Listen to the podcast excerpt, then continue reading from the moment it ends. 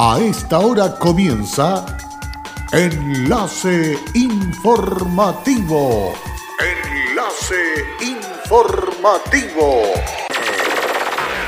Un resumen de las noticias que son recepcionadas en el departamento de redacción de nuestra emisora, donde le contamos el acontecer de la región de Atacama y sus tres provincias. Enlace informativo a través de Candelaria Radio y sus estaciones en Tierra Amarilla, Los Loros, El Valle y Caldera. Auspicia Minera King Ross, apoyando al desarrollo sustentable de Atacama. Con el objetivo de apoyar y acompañar a las organizaciones sociales afectadas por el aluvión en el tránsito, compartió Ceremi de Gobierno. En este verano, el Festival Internacional de Cine Terror Atacama se realiza en Caldera. Finalizaron los talleres de capacitación y financiar su plan de negocios para 40 emprendedores de Tierra Amarilla. Hola, ¿qué tal? ¿Cómo están ustedes? Bienvenidos, muy buenas tardes a esta edición de noticias en enlace informativo a través de Candelaria Radio. Listos y dispuestos para poder compartir con ustedes los hechos más importantes generados en las últimas horas en la región de Atacama. Vamos con el detalle de las informaciones. Con recursos del Fondo de Desarrollo Regional se concretó la recuperación de un importante recinto público que se vio afectado con los aluviones del 2015 y 2017 que golpearon a la región de Atacama en una concurrida ceremonia encabezada por el alcalde Mario Morales. Además, contó con la participación del senador Rafael Proens, el concejal Santiago Campbell, la gerenta de diálogo comunitario de Minera Candelaria, quienes financiaron el diseño de este proyecto y de representantes de otras empresas y diversos dirigentes sociales y deportivos de la comuna, se dio por inaugurada la remodelada infraestructura municipal. Este proyecto financiado por el FNDR se enmarca en el proceso de reconstrucción que en la comuna de la calle Larga durante la administración liderada por Morales ha permitido recuperar y mejorar importantes espacios públicos como la Plaza Balmaceda, el cementerio municipal, el Parque Rafael Torreblanca y el Estadio Eladio Rojas, entre otros.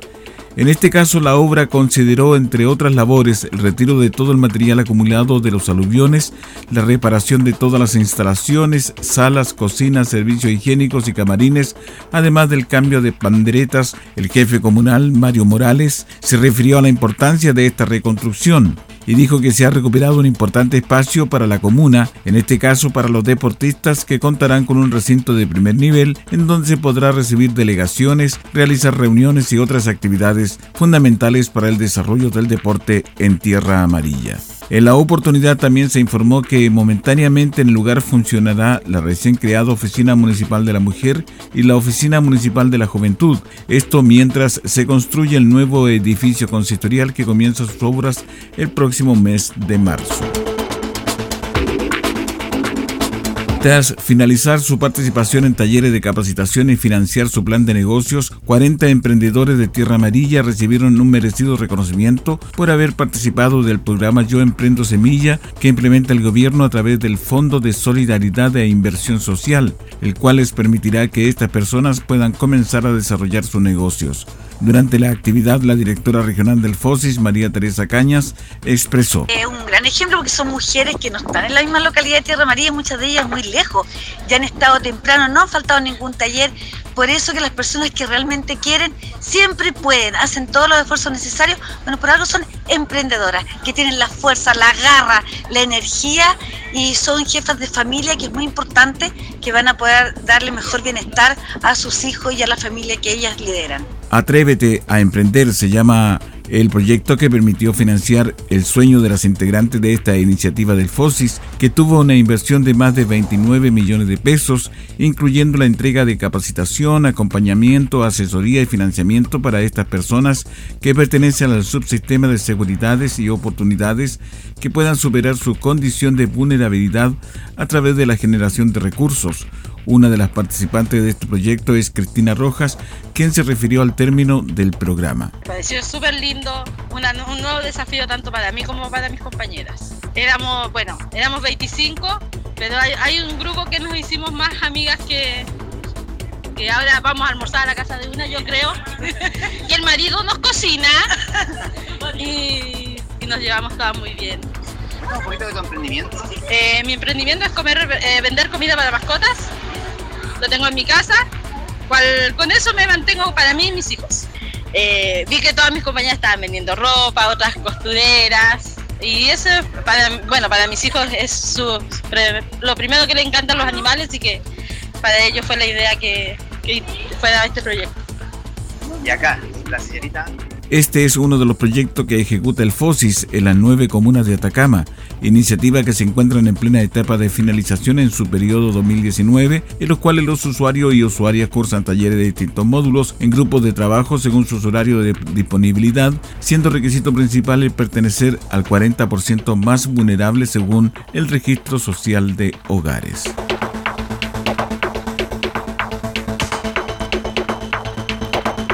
En una distendida actividad participante que busca fortalecer sus competencias laborales, se egresaron del programa Yo Trabajo Jóvenes, iniciativa de gobierno que a través del Fondo de Solidaridad e Inversión Social FOSIS entregó capacitación y financiamiento que va en su apoyo de su inserción laboral.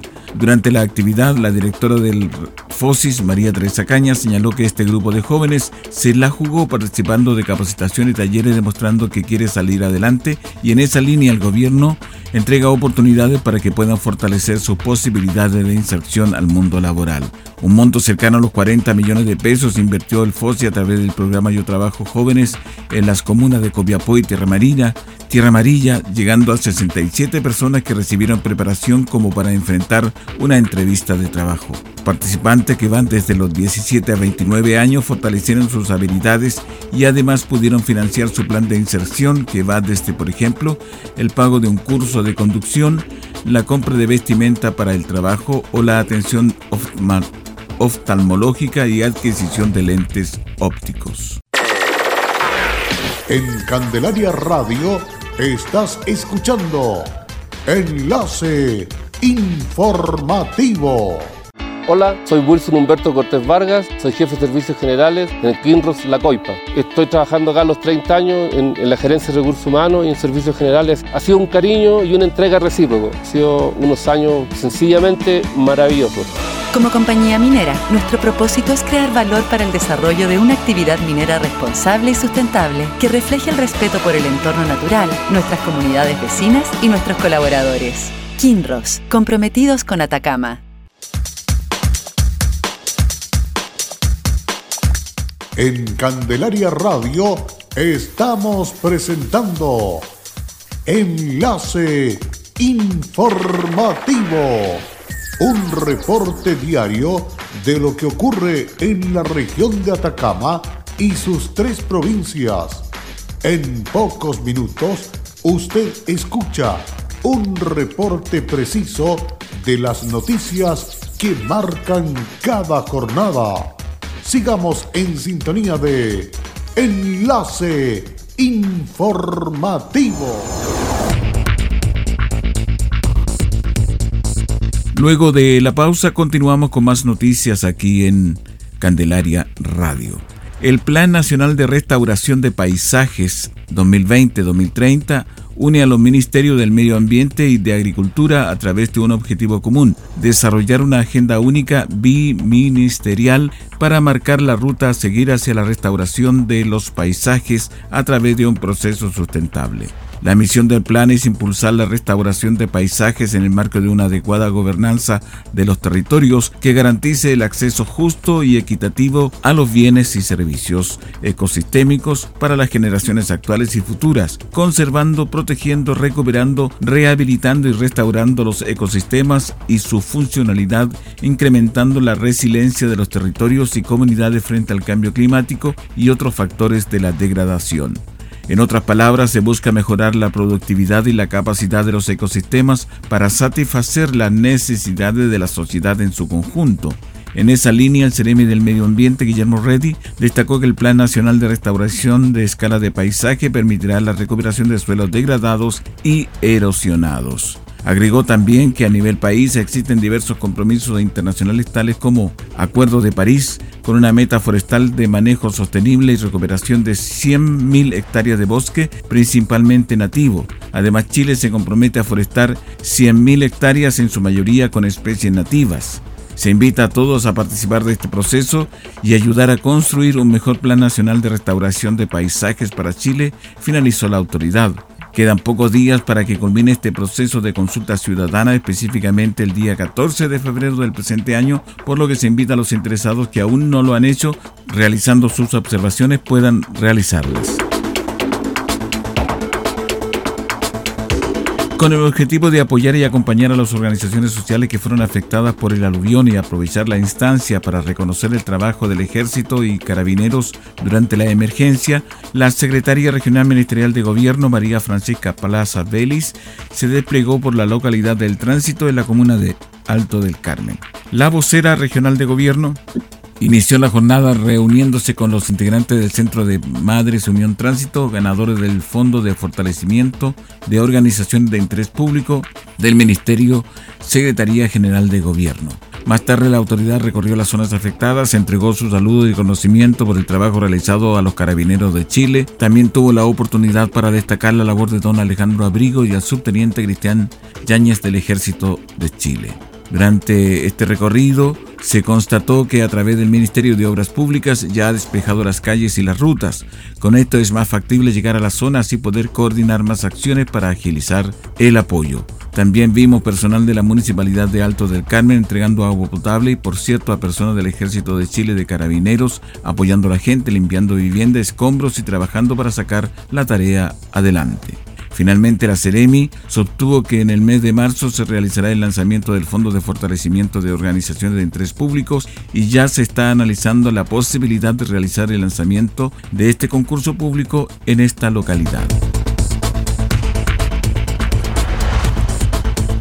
Nos vamos hasta la vecina comuna de Caldera para contarles que la unidad cultural de la municipalidad informa a la comunidad y visitantes que el próximo jueves 13 de febrero se realizará el Festival Internacional del Cine Terror Atacama con una programación especial y la premiación de los ganadores de micrometraje 2019 en el Centro Cultural Estación Caldera. Para ese día jueves 13 a las 11.30 horas se iniciará con cine infantil para continuar con un cineforo la exhibición de cortometraje de los festivales aliados y terminar con un destacado largometraje.